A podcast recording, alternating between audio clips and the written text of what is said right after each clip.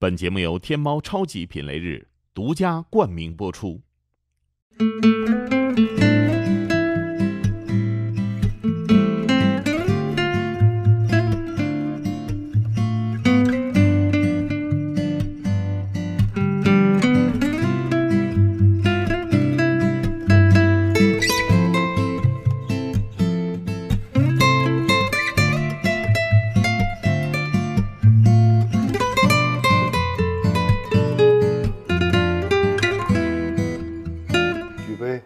我先点火。你点火，我举杯。我对对对，你你举杯，我点火。来来来，对对对，咱仨先来，咱先来，对，好，都是到我了咱。仨选人高马大。来来来你，说怎么出你这么一个？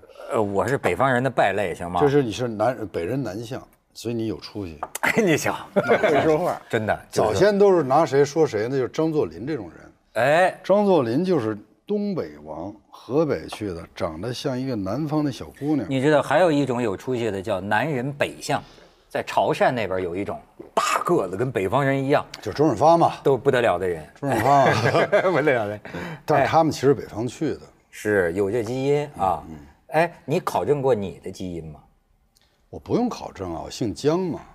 我姓姜这事儿就跟你们不一样，因为就我们姓了姜哈，嗯，我们我们姓姜的出道早，你们你们他不知道在讲讲讲讲，最早什么时候出的 道？带女字边的，这他知道，女字边是真正的姓儿，对，其他像你们这都是氏。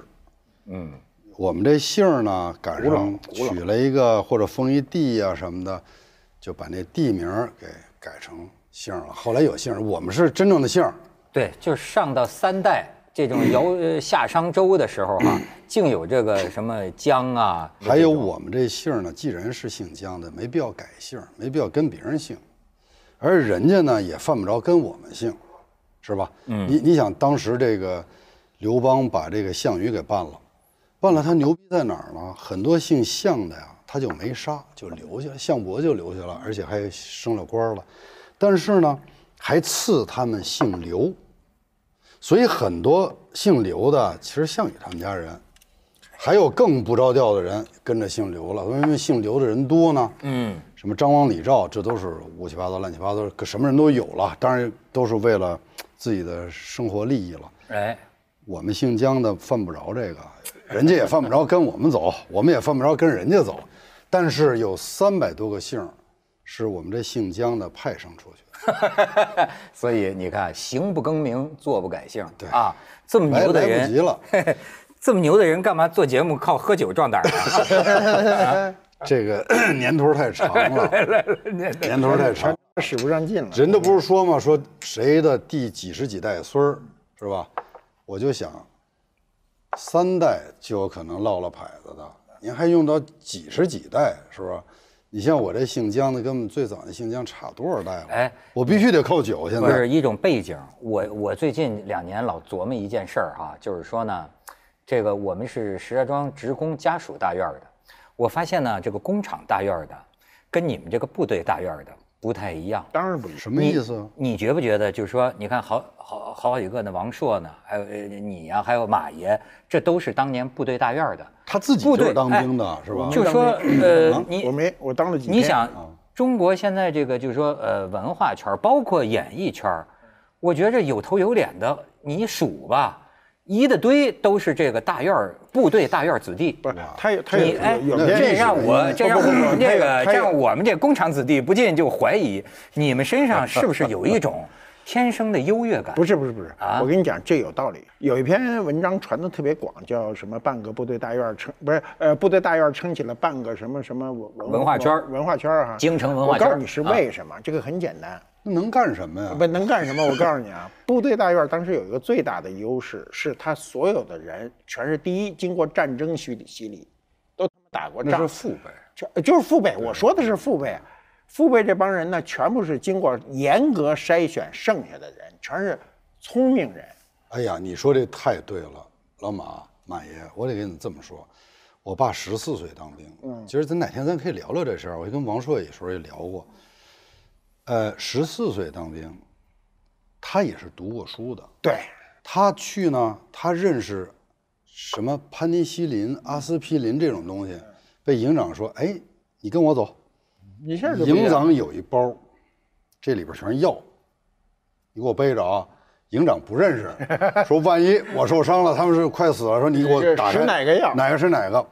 我爸这命啊，很大程度上是跟他认字儿有关系。哎，十四岁当兵，直接第一仗打的是新保安，你知道新保安？那是，他就说这一个桌子这么大地方落四发炮弹，就是人就死的就别提多多了。然后他又去西北剿匪，然后又去朝鲜，五一年就去，五三年才回来的。哎，能活着。没受过伤。对，毫发无损。然后我妈呢，就是说说你这样的人，十四岁当兵，没不会干别的啊，农民活不会，工人活不会，啥也不会，麦子也不认识，韭菜也不认识，工具也不会使，就会当兵。说你要是你让你说的这么厉害，你总得有个伤吧？没有，我妈就说你这人肯定躲山洞里了，一到朝鲜就进了山洞，然后朝人回来了，你就跟着回来了。会逃命。我爸我爸说那样就好了，那是不可能的。对但是我觉得读过书有好处。对，部队大院儿，我们从小看的全是这帮人。这帮人第一，他没有地域观，从小说山东话的、河南话的、湖南话的，也他们没那些乌七八糟的的事儿那个、那个、那个流流流氓地痞的事儿，对聊的都不是，所以他是一个接地气儿这个就是俗事儿但那都是你们爸，不是你们。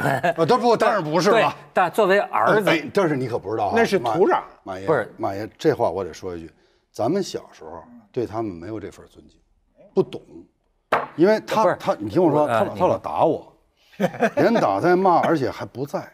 嗯，我那时候啊特别不尊重他们，我觉得他尊重你吗？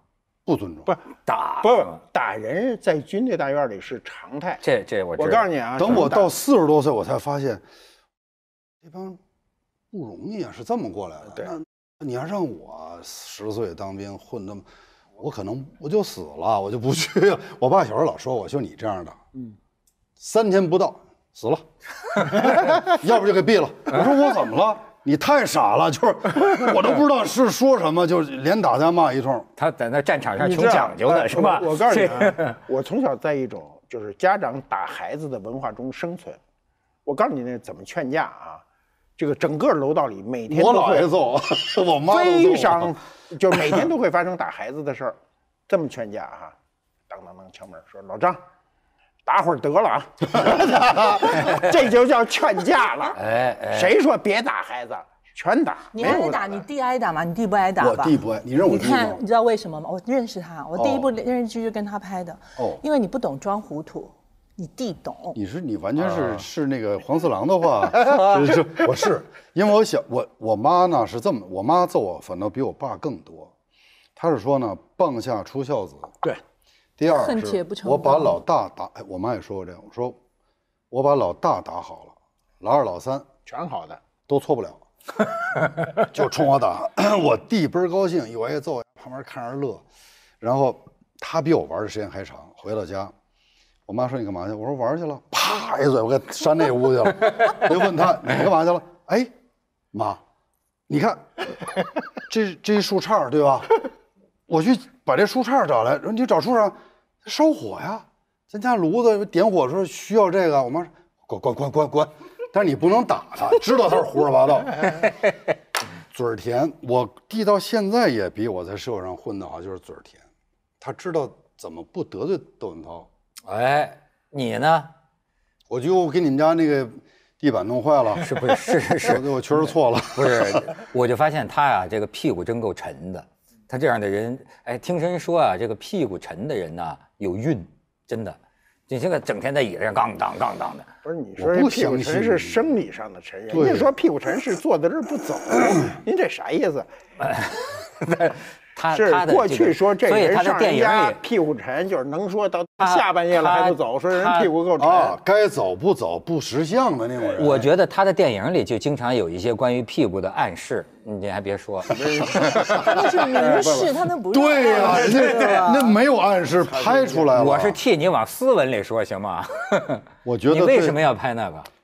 我觉得对为什么拍屁股？美啊，嗯，嗯不不可以吗？为此许他比行练吗仨月瑜伽，你知道吗？啊，有这事儿。哎，不是，我是说啊，那个谁都全裸了谁呀？啊！彭于晏，呃你没彭于晏看呢？啊，我以为你说周韵呢，不是，我 是彭于晏呢。李天然啊我觉得看的是彭于晏，我觉得彭于晏这样的身材啊，真的，他身材我特别。佩服他，就是说他这种人，嗯，一般的不是过去中国老辈子讲究的，就是他把灵魂这个事儿和肉体这个事儿他是能分开的，他用他的灵魂指挥他的肉体，他的肉体有多少损伤、撒娇和呃偷懒儿，他不在乎，他必须让他的肉体达到一个什么样子。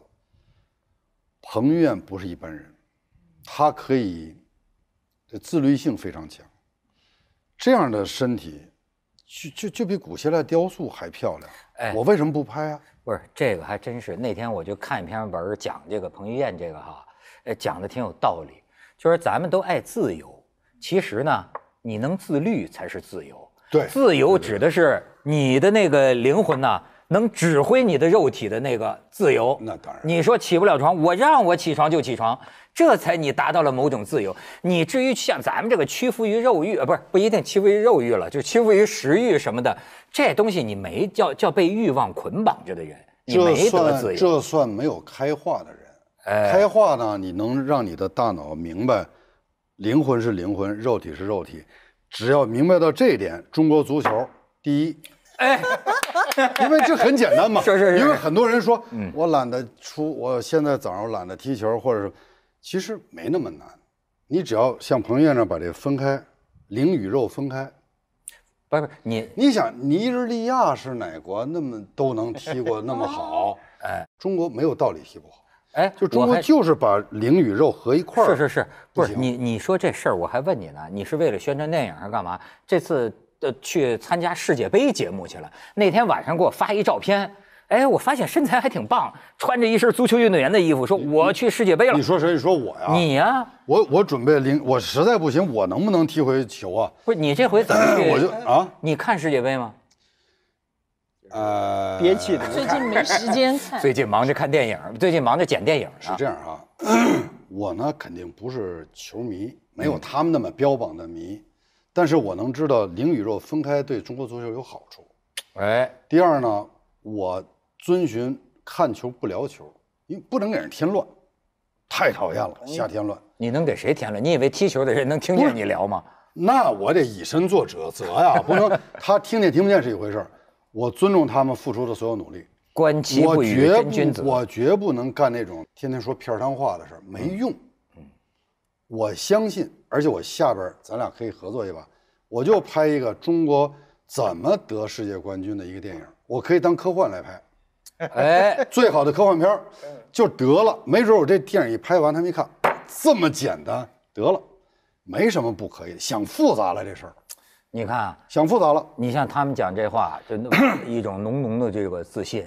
这就是我就说我这工厂大院的，一直看这部队大院的，就是不是我要跟你讲的这个不是事儿，工厂大院你不安全啊！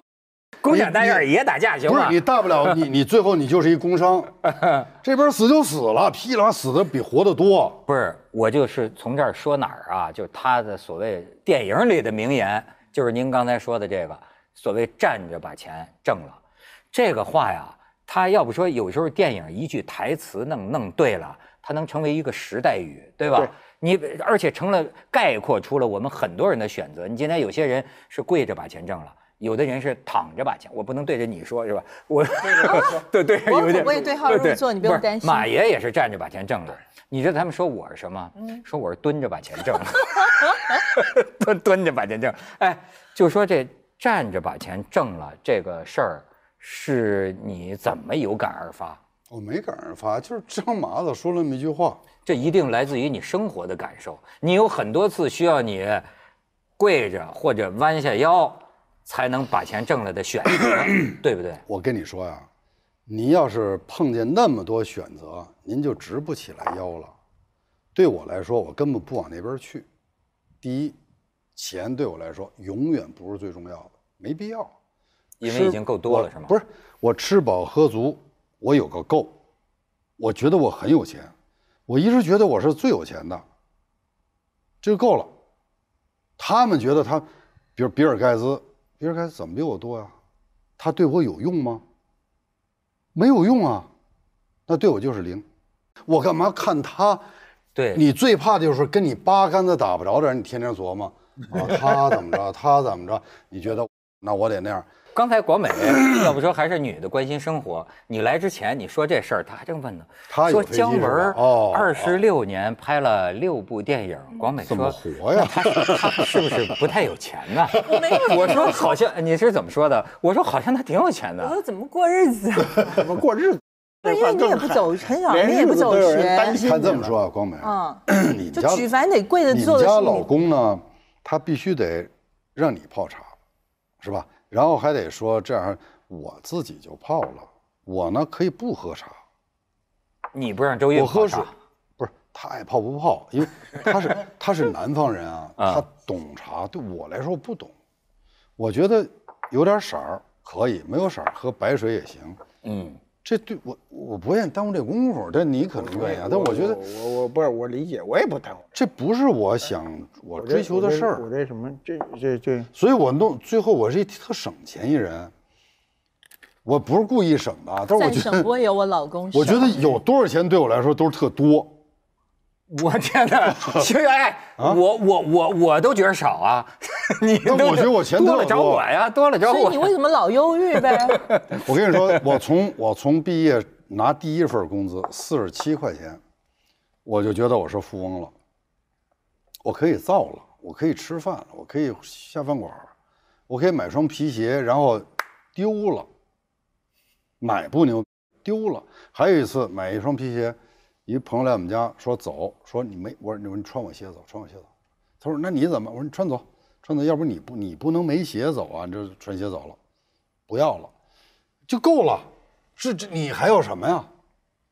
别的不需要，哎名牌不需要。我不觉得，哦，他做一衣服，我穿，我还觉得是一恩赐。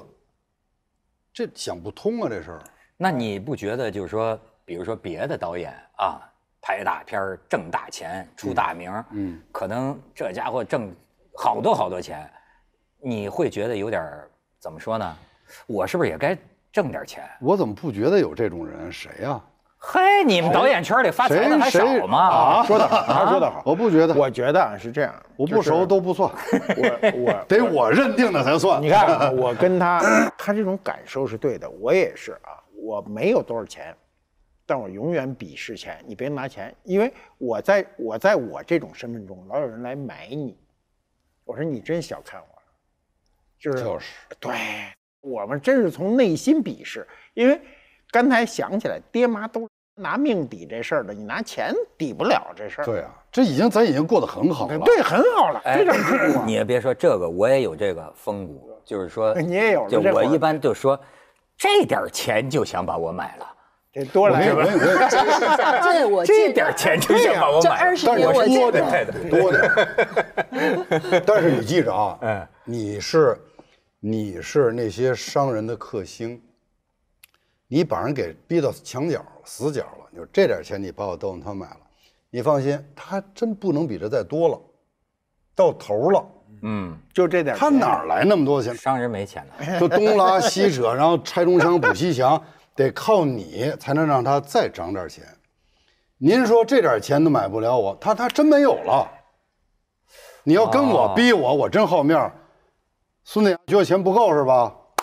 老马给我点儿，八拽给你，你激我行，你激商人他就真没有了，哎，还就把头给你低下了。我我不买你，我买别人去了。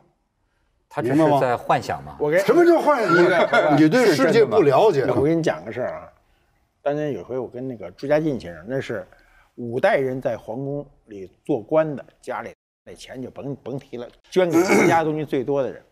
有一次开会，开会呢，这个一大堆人，呃就是中间休息，有两个人唾沫星子满天飞，就说有一财主如何如何在北京买了如何如何大的一个院子哈、朱先生就问了一句话，说那院子大，里头能划船吗？你这话有点损，你知道吗？因为他小时候有张照片在他们家院子里划船。对，那是大户人家。呃对，你别跟他吹这个，没有用。所以呢，买他买不起你，你只要说我这点钱就买我了，就你你给人顶到头了，不会再多了，你放心。嗯，你别以为你那应该怎么说呢？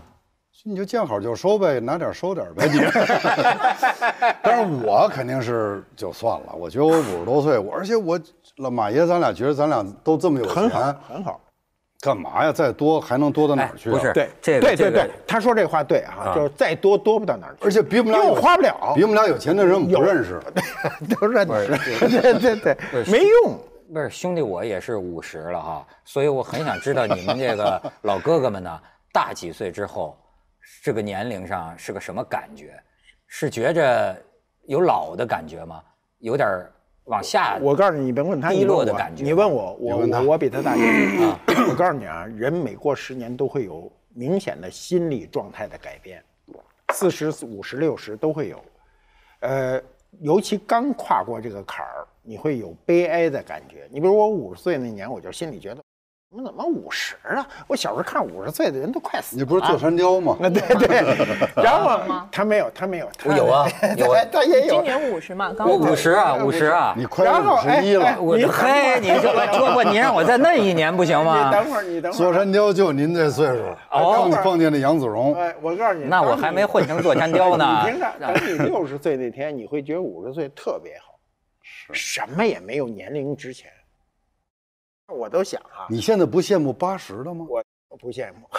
那个我跟你讲，哎，我跟你讲，不是妒忌人家我刚才一开始我们就在说哈，就说我我真的是在想那一刻，我都想当时你们那儿有一沙坑，你想我都想的多具体了。你们那学校里怎么我隐隐隐约约有一沙坑，但是呢，我又想不清楚在哪儿。你说我们学校啊，对啊，哎然后有然后我就在中戏啊中戏啊啊，我对中戏非常熟啊我为什么上来就说四层？四层是最高层，他们全住在四层里，我肯定是很熟。女生在四层，女生对这事咱不能您一来再往勾起了马爷的再美好回忆马爷上次当年到中戏找女生是姜文在门口拦着，确实不记得，我他我你怎么这么不懂事儿？太不记得这事了。马爷，对不起啊你不，可能记得。然后呢，这个我在想哈、如果我能往回退回去，就是年龄哈、我愿意丧失所有，没有用。人就是年轻值钱，剩下都不值钱。哎，那你说你有什么社会地位，你有多大财产，到时候就是一零。不是你有这个呃养老的考虑吗？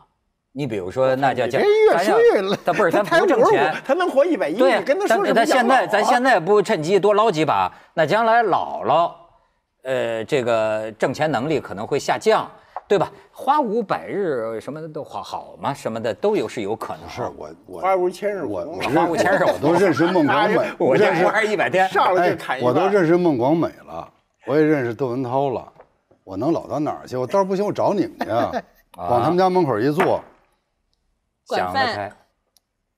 管饭是最低标准，你怎么说出个最低标准呢？我们家吃饭挺讲究。哎，这你说的他跟这个女生广美，你这个女性角度也可以聊聊对啊，其实江导来了，我们不能只谈他就不完整了，哦。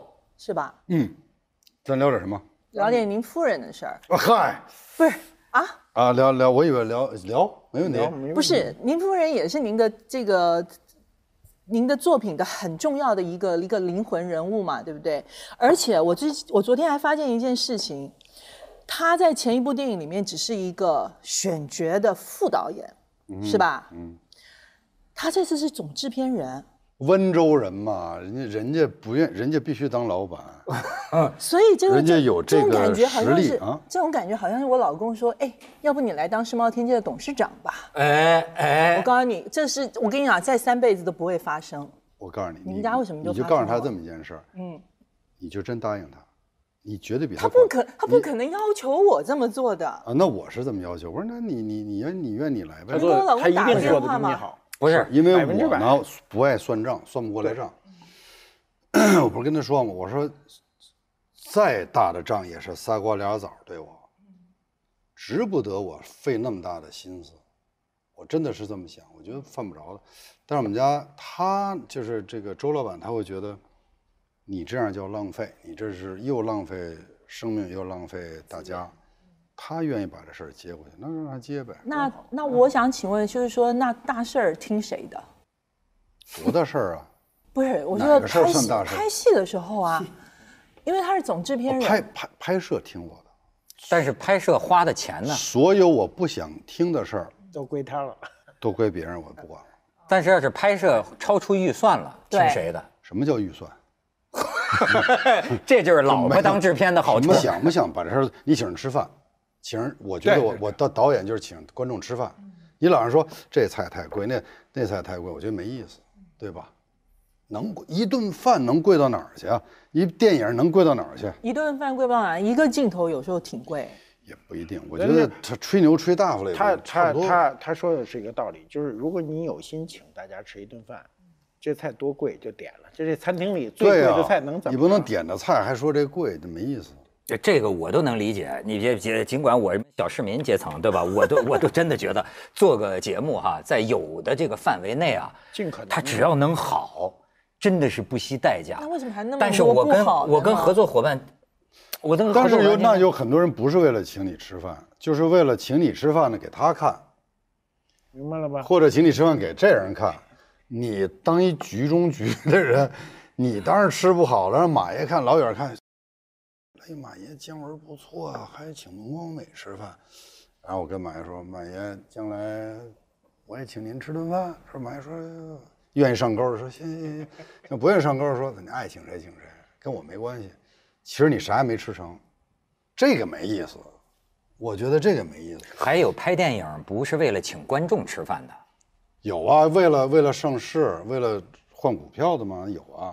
拍个电影没票房能上市 能涨吗？这事儿你得问专业的，他们都有办法，这都不这都不是事儿。我反正跟谁我也不签，我就自己这么着，我觉得挺好。很好。我我干嘛呀？我弄那个，我觉得啊，因为犯不着因为我觉得中国电影呢这么多年哈、我我们有一个就是解不开的事儿，叫电影情节。我说我们年轻时候看电影是必看，有人上来就呛我一句：“什么叫必看？”我说我很容易给你解释这问题。扒着墙头，脚底下点垫六块砖，扒着墙头看俩小时，这就叫必看。是看过吧？是我们过去看电影不让进呐，是不让进。第一，先抢人家票，抢电影票，还画假？票的画假票，文明了啊！你你你你没干过这事儿，你太你生活的条件太好。我们部队大院儿还去抢人票呢？进不去呀、你以为部队大院里有钱呢？装不下那么多人。对，电影院里。不可能有一个空座儿，怎么抢票呢？部队大院的就叫穷并牛着，你哎哎哎哎我告诉你怎么抢票啊！你到电影院门口的时候，因为入场的时候人多，那时候电影院大，可不像现在的破电影院太小。过去的电影院扔进一千多人正常的，然后那小孩儿呢，有的特小的孩拿一票举着进，明白了吗？这就完了。叭一摘，这票就是我的。一转身儿那边儿抢票的人一定手里不，你抢票的人不能进，因为你一抢，有人能看见。这手八票票一提溜，这手就送给另外一人了。我这回送给他，下回他得送给我，就这个进去拿着这票。这跟意大利专业扒手差不多。不是你这给说高了，我没那么高，就是为了看场电影儿。我们站着看电影的这个经历，是我年轻时候就是必修课。站着看场电影不是很正常的一件事吗？站着算什么？我们站我们工厂大院 的站不但是站着，而且是站在屏幕的背面那看，正常知道吧？这个看电影这不分正反面啊，儿。对全全体观众在这土了土了。嗯一说正反面，就是你心里还有结；反面也是电影，无非军里这么讲啊，就这么讲，出枪这么出，没错左手没错出枪，这个是这样。所以我们有一个很深的，小时候特别开枪的能理解，我能有一就是有一个感觉，就是它很深的电影情节，电影是不容糟蹋的。嗯，我我先说就跟史航里说的时候，第一 movie，第二 movie，第三 movie 对对哎没错哎没错还有一个问题是什么呢？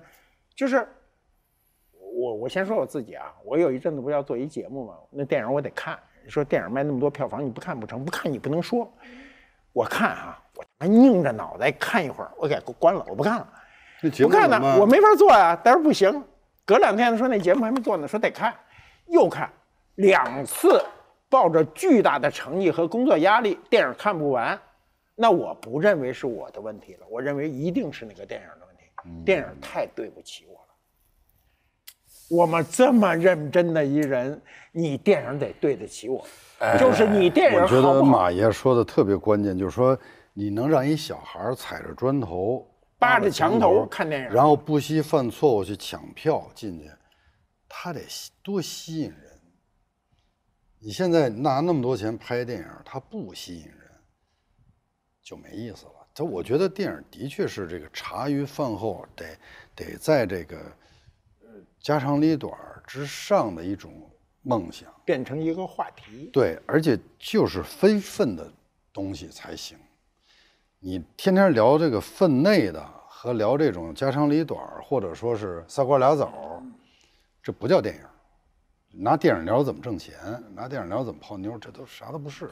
他可能觉得这是个娱乐业呀、那我只让他们买票的娱乐人得了娱乐。那就错了。娱乐是什么？就他说这个，你能让我为此去抢票，你能为此去翻墙进去，为我让我去扒着这个踩着砖头看，这叫牛。您娱乐不不是站街呀，大哥，这出台站街这两回事儿。没没有那么娱乐。不是说小曲儿难唱口难开，陪着大哥吃饭这叫娱乐，那叫贱。中国之所以有了今天，就是说，一群人号召拿起枪杆子砸烂了一个恶心的、肮脏的社会，人吃人的社会，开始做一些靠谱的事儿。嗯，你不能老是那么脏吧？但是这就是说啊，你比如说现在还有一些人讲，一个是电影呢，呃，满足一些这个俗的这种需求，甚至呢，现在你要记得啊，俗人就是说人往高处走，水往低处流。俗人是要往高处走的，你别强让俗人瞧不起人家，这也不合适。给人点好东西吃，他会记着你原来对人尊重来着。您天天想着接地气儿掏人兜里点钱，人家进步的时候回头一看，孙子，你当时给我拍什么烂电影看啊？那要是不靠谱那要是你这么好心好意，但是他还不受落了，他还不他还不受用呢。没关系啊，给他点时间来得及。而且现在这个事儿啊，都变得很复杂。你比如说，呃还有些人讲，就说这个网络科技啊，这些东西的发展，说将来电影院还有没有啊？有的人说，没准是互联网上看电影了，甚至还有的人说，可能电影早晚都有消亡的一天。今天的孩子说玩游戏了，我觉得消亡不了，就是说人只要有梦想，人只要这么说啊，如果现实都能满足你，让你觉得非常舒服、非常牛，无论精神的、物质的，您不需要电影。您有这样的福气吗？就算您一人有，大家有吗？那比如人类说这个，没那么大的运气，最多是说什么呢？我拿这么点儿一小东西，我啪走哪儿哪儿放出一大银幕来看来，可以，但是你得看非分的东西。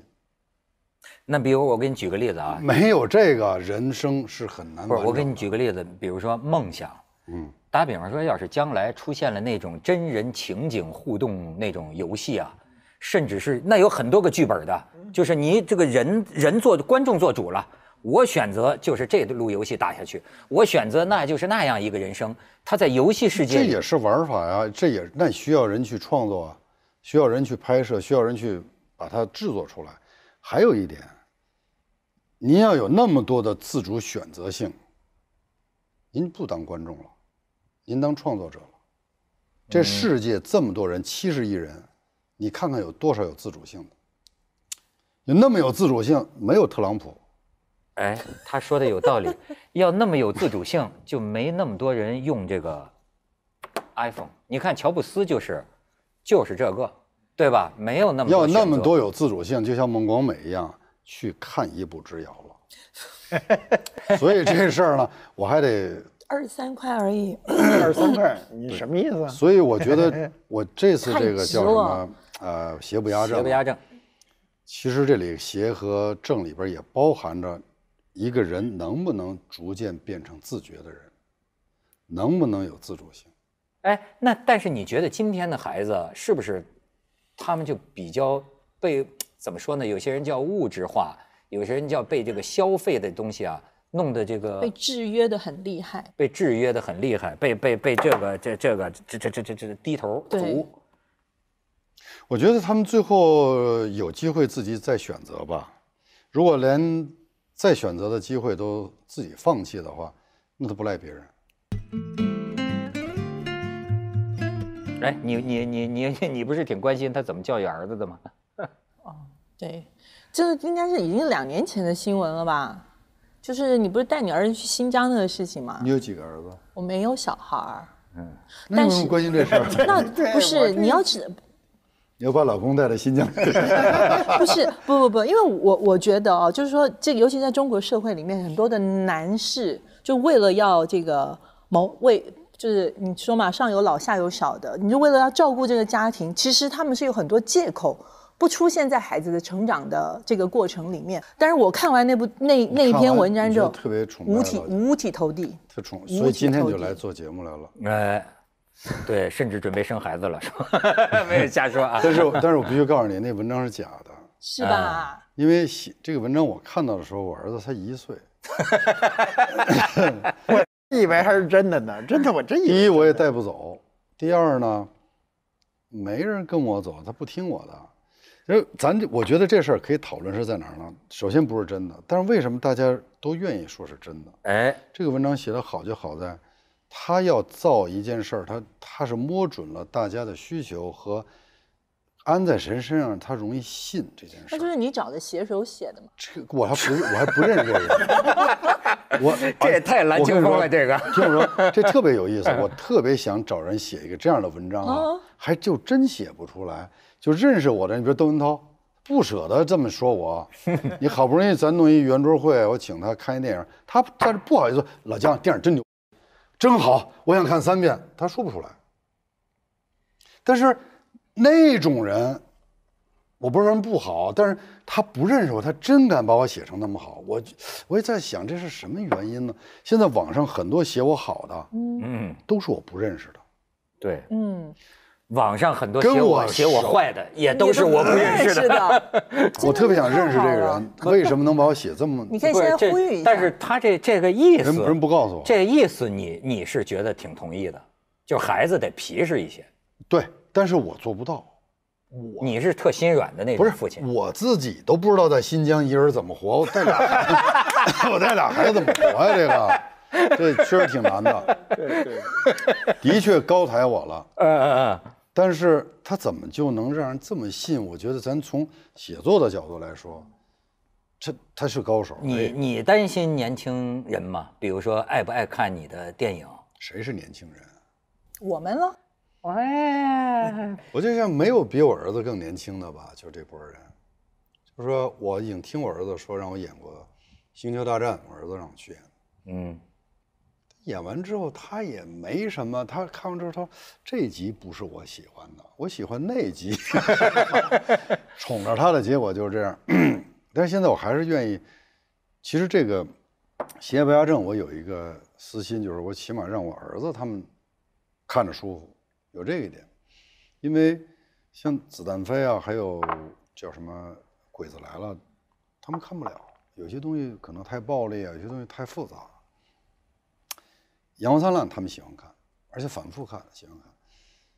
这个我觉得有点像我送给他们的礼物吧，就是他们也很喜欢这样的东西。但是呢，我听过一些这个老导演呢，也有点那种感慨啊，就是其实这玩意儿就是说，我还跟不跟得上今天青年什么呀？青年观众的胃口？说，哎，你比如说有些年轻的这个导演，呃，找些偶像派 弄一个什么，好家伙，十几二十亿的票房出来了，这就是他你糊涂、啊。你老导演呢？你说糊涂在哪儿啊？你拿刚才那是什么 iPhone 啊？啊，那那是一老人设计的，好多名牌都是岁数大设计的。年轻人喜欢的东西都不是年轻人设计的。哎，他会聊，什么叫会聊？这就是咱们说讲，就是说你你不能把那伪命题都扔一边去啊，咱聊真事儿。说北京不是今天拆的，老早就拆了，拆了好几回了。说你要不了解这个，那你就是你就受眼前事儿困扰吧。没有年轻人喜欢年轻人拍，你全世界最好的电影不是年轻人拍的，年轻人是观众，对吧？观众不一定能创造。老导演很多东西是很好的，年轻导演不一定拍出好东西来，这是两回事儿。所以我觉得他有句话说的挺好，说没有新不新啊，只有好不好。对，年年轻人看的东西跟我们想看的有有什么不同啊？你告诉我，我们小时候叫《战火中的青春》，嗯，后来美国人叫色情加暴力，这其实里边东西都是一样的。比战争更暴力的东西有吗？比战火中的青春，你没你能喜欢什么？你这点荷尔蒙就这点东西，十七八、十八九，你管甭管他是冰岛的还是埃塞俄比亚的，能差哪儿去啊？如果有那么大的差距，大哥，咱太走运了，咱早就在月球上，在火星上，没有马斯克什么事儿了。人类这么多年的进步没多大，就是你可以说人类掌握的技术在进步。人类自己没进步，还因为那三顿饭能不能长肉在着急，你自己这个基因和进来的能能能能产生的变化，对，没多大，没有变化。你跟孔子，要不孔子说你读不懂了，对吧？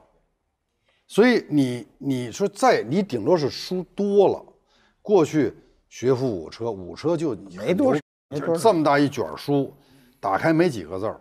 他们他们古古代没几本书，说他们读读多少书，没马爷读的多。对，这就是一个不懂。我得他们车，他们天天崇拜古代，这就是傻子。没有马爷多，没有几个比马爷多得多的，这是事实。没那么多书啊。好，现在书更比马爷说更多了，随便打开吧，什么百度全有。问题是您接受能接受多少？您看到眼睛里进视网膜。再到大脑里，再到你的理性、记忆，比孔子的时候没进步。你胃口还是那么大，你还是那么大，那你有什么用啊？你只能增加更多的焦虑，让你睡不着觉，尤其是做主持人的。你们为什么睡不着觉？嗯，小翠睡不着，你也睡不着，他都是当主持人的，为什么呢？因为他要操控剩下那仨为什么？但但为什么我为什么老能睡？对，而且还不想起。问题是这样，就是说我不会停在一件事儿上，说他为什么我老琢磨，就过去学而不思，思而不学的事儿。思要通过学补充，学完之后还要思一思。学而不思则罔，就思而不学则殆，则殆。所以这俩事儿要交替，因为有些事儿呢，我想不明白，我读读，我读读，我再想想。那不更睡不着了？还不能迷信啊！想可睡得着，想可睡得着。我觉得这事儿我想明白，我说他们没马爷读的书多，咔睡着了。为什么呀？过去拿板儿做的东西写半天，卷吧一块儿，五车到头了，那能有几本书啊？我告诉你啊，中国经典四书五经全加起来不足一个《青春之歌》字数多。对啊，你看那能怎么着？比不比林海雪原字数多？那《红楼梦》咱就不比了，那更多了。不是，是后来了。书啊，书啊是次要的，但是问题在于呢，不管古代还是现代，你读书也好，你这个阅人也好，其实都是为了成人呐。道理就是，就像你说的，酿成这个酒啊，得把这个东西酿成你的认识啊。这事又是有点半糊的说法。成人是什么意思？你就是为了跟这锅人处事儿呗，周围乱七八糟。就是说，你跟旁边这些线织成一个背心儿而已。你离它远点你这线头直的，你不用跟他学，不用跟他处。嗯，你可以选另外几条线织成另外一块布。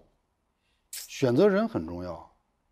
你没事老委屈着，这当然了，要织成一块布必必须委屈着。对，要不织不成一块布。对，高手就不织了，我自己跑山顶待着去了。哎。再高的就是无声无息，对，所以不是一辈子？所以他呢，你们上市甭拉我，哎，我就是一个人拍我的电影。我就想过啊，如果全是全中国人都上市，你们都有上市公司，就一块卖两块嘛，两块变三块嘛，没什么了不起的。我们俩不上市，你们需要什么呀？你们需要项目，需要内容。我们俩最贵，嗯嗯，不卖你，不卖你，走。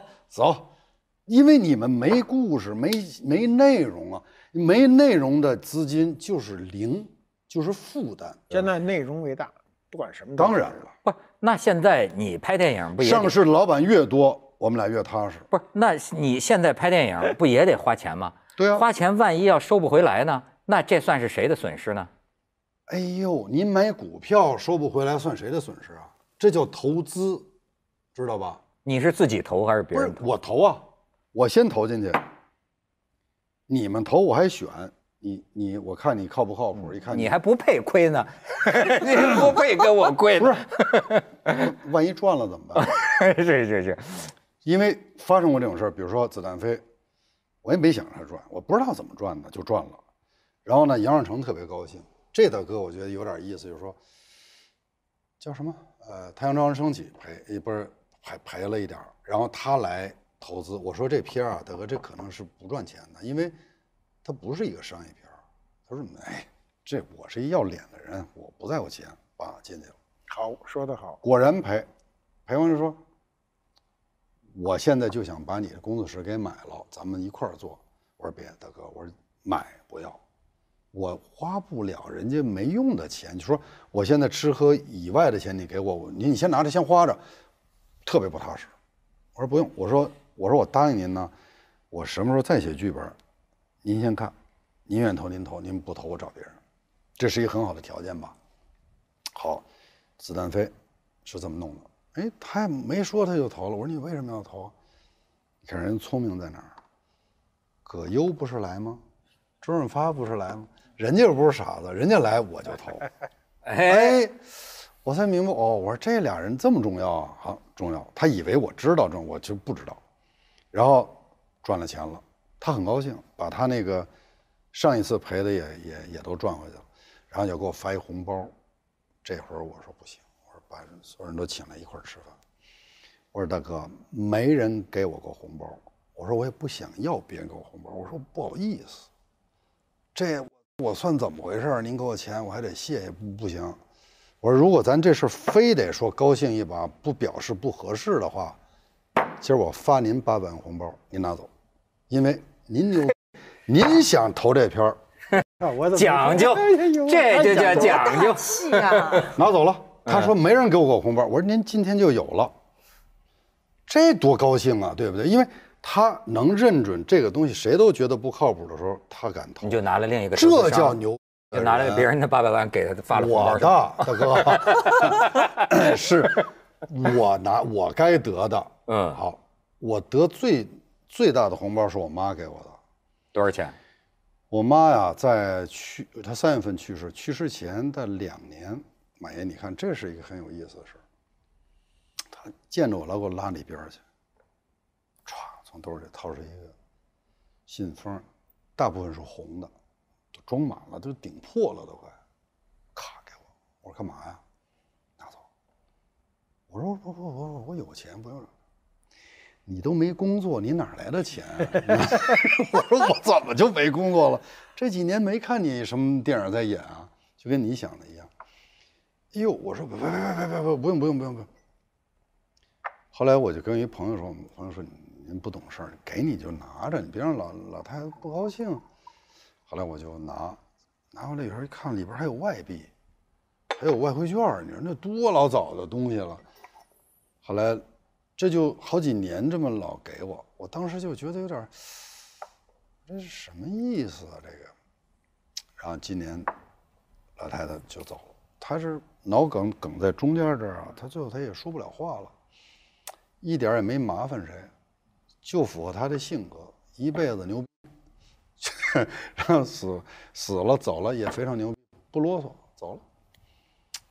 我现在回来想，就是说可能他那阵儿也知道自己身体不太好了，要把他自己存的钱就都给我，估计给我也给我弟的人都给。散了。嗯那这事儿给你情绪上，你比如说，我记得呃，王朔就曾经说过，就是说他这一年里啊，还是几两年里，好几个亲人过世啊，他就说彻底他就颓了，就是你你会有这种，当然，过世不是件舒服的事儿了，因为这人有的时候，我现在有时候我突然静下来想，哎，我说真，老太太就算不在了，我还得适应一阵儿。人家就问过我说，你可能得还几年能适应。我的确有的时候会很清楚的问我自己，这这事儿是不是真的？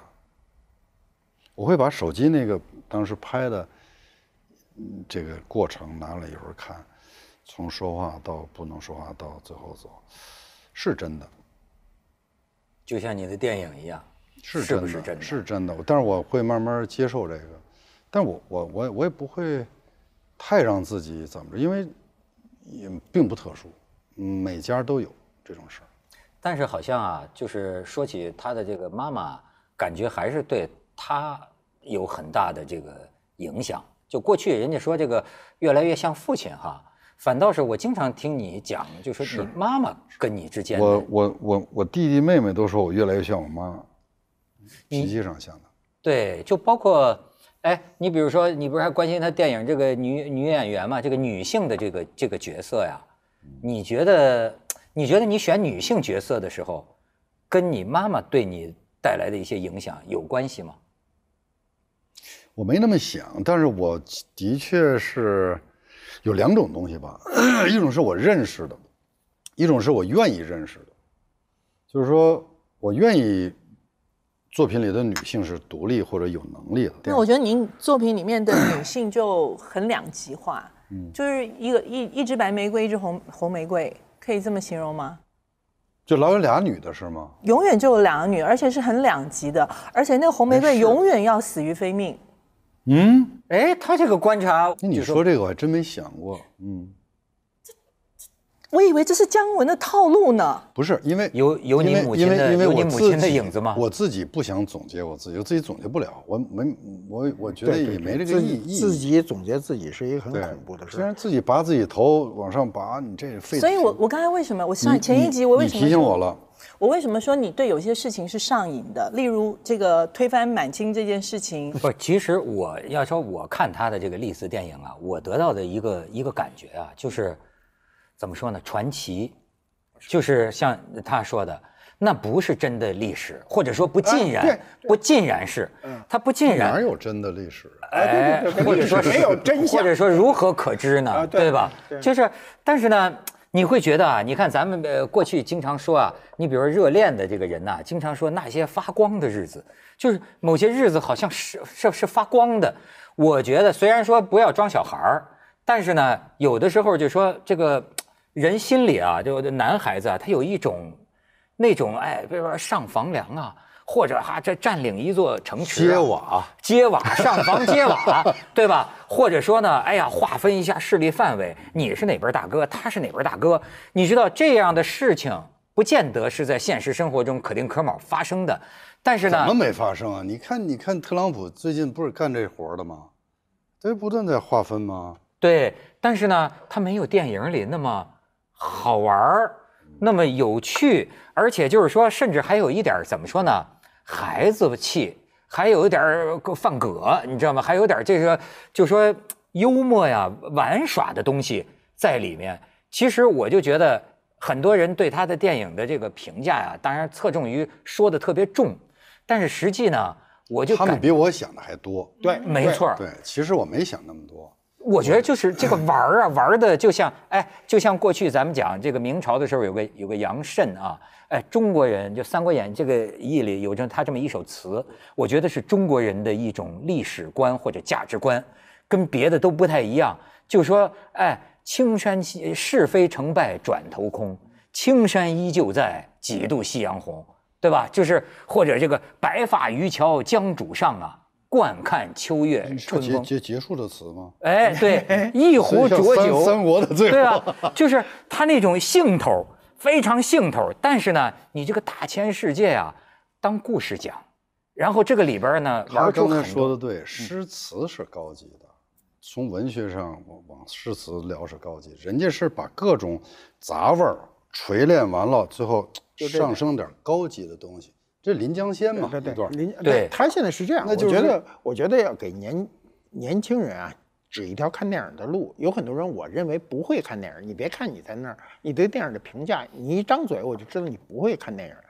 电影他对自己也不会对待。，对对，你看电影中很重要的一点是什么呢？第一，你要看出哪一块实，哪一块虚，哪一块是隐喻。哪一块是幽默？对，它是一种就简单的说哈，我今天这一桌菜上来了，我先问你一个简单的事儿，没有任何人能回答我今天哪个菜好，凉菜好还是热菜好，还是那汤好？电影就是这样，你不能说这凉菜就比热菜好，你也不能说那汤比这热菜好，你说到底是实的这块好还是虚的这块好？马爷，你这是一讲究问问题啊！你说你呀，你这一般人，他跟你说哪个菜横，嗯，横，对这这就瞎了。那就完了，好好好刺激。对，他说那横呢，就是你哪个道菜花钱最多，上来的一大块肉，这有问题。这这叫花子才这么啊对聊事儿。说啊对你要的你要的是什么饭？是米饭，还是肥肉，还是瘦肉？哎呦，五花。您这菜横啊，要到了这，他是这话。对，其实讲究有一个意味，就是玩真的。这么说吧，对对得起生命。说这个，我是说嘛，你虽然是拍一个假事儿，但是你搭了三两年功夫，这功夫是真的，哎，命是真的。所以你我干嘛要对不起自己这功夫？你像我这去博物馆，没人爱跟我一块儿去，就是因为我老看半天。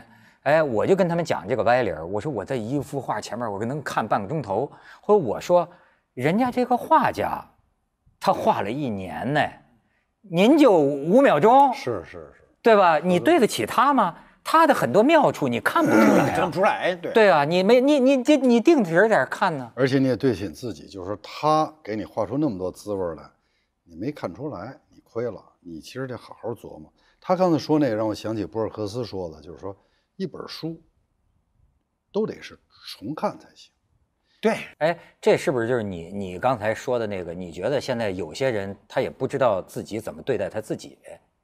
这就没办法了。说我就愿意对不起自己，我就愿意把自己当 下三滥活着。那那你那你怎么什么办？没没办法。七十亿人，总得有点这样的 志向的人吧？没办法。你有没有觉得有这种劣币驱逐良币的压力？我觉得这事儿，我刚听人说过这道理，但是我觉得这这，我们这帮下三滥很容易就能把你们赶出去。我不我不觉得，我不我不觉得，呃，人人多势众能起起作用，总得有一个引导，总得有一个胳膊腿儿是胳膊腿儿啊，脑子是脑子。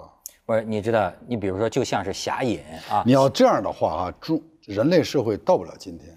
人类之所以能到今天，其实我觉得上帝还是明白事儿，不是不是不是上帝，上帝本来就明白，上帝知道怎么让咱们明白事儿吧。我告诉你，没走瞎道，不是你比如说，我就是你，他说这儿我就想起这个电影《这邪不压正》，这个侠隐，这个侠隐里实际还有一个一个悲凉啊。他说的是什么呢？就说过去啊，咱们这个一身的武艺，对吧？练修身行道，可是呢，你到了这现代，没人跟你单对单呐、没人跟你一对一的打呀，对吧？现在是打群架，结伙上，而且您那点功夫，砰叽一枪就把你干掉。其实你有时候有没有觉得这个有时候也是一种隐喻，就是说，一个坚持自己的手艺的这么一个手艺人，那么你说的对，有意思在哪儿呢？这里边我还真是这么安排了一次。李天然也不傻，对你带枪的人，我比你枪带的还多，你都伸出手来了，他给你也是这手拿把枪出来，在这儿，这是李天然。当然，对于根本这种人，在日坛比武的时候，现在我还真给你这机会，我把刀给你，你砍我三刀，你砍着我算你牛，砍不着我，我怎么折腾你都是我的，后边就无尽的折腾了，活该了。这两点他都是有的，可以单耍，也可以玩枪，但是他得分跟谁。哎呦，你知道，这其实就是真正的那种强者哲学，叫做“百尺竿头站脚啊，千层浪里翻身”。就是说，真在这个世界上，你要能牛，你必须啊，真的是有出众出色。拿你的规则，我也能把你打败。咱咱咱们才是这个姜老师，他才是这个电影界里这个。他开始害你啊，你小心点。你你想跟我往哪儿说？我听着，我不能接着住吗？我不是往要往让你往牛里说啊我反而是又看见他呀，这个胡子都有点白了呀，我不禁有点想起啊，白发渔樵江渚上啊，惯看秋月春风，包括马爷的这个这个花白的头发，所以呢，咱们呢就得一壶浊酒喜相逢，古今多少事，都付笑谈中啊！来来来，喝我的，啊，你把酒给我了是王美的，王美的。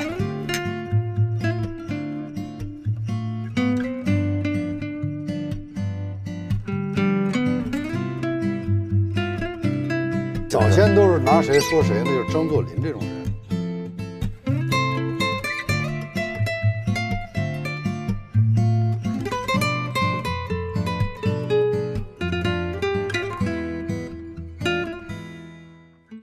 姓项的，他就没杀，就留下，项伯就留下了，而且还升了官了。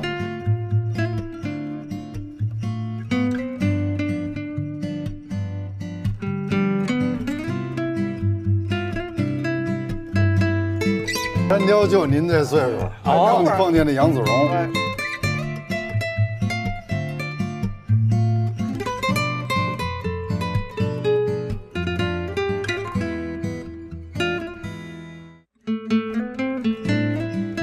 中国经典四书五经全加起来不足一个《青春之歌》字数多。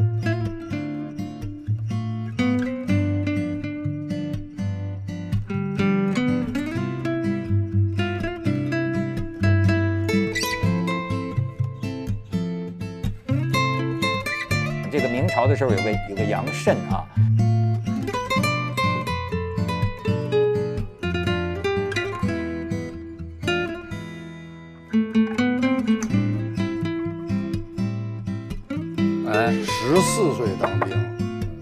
直接第一仗打的是新保安。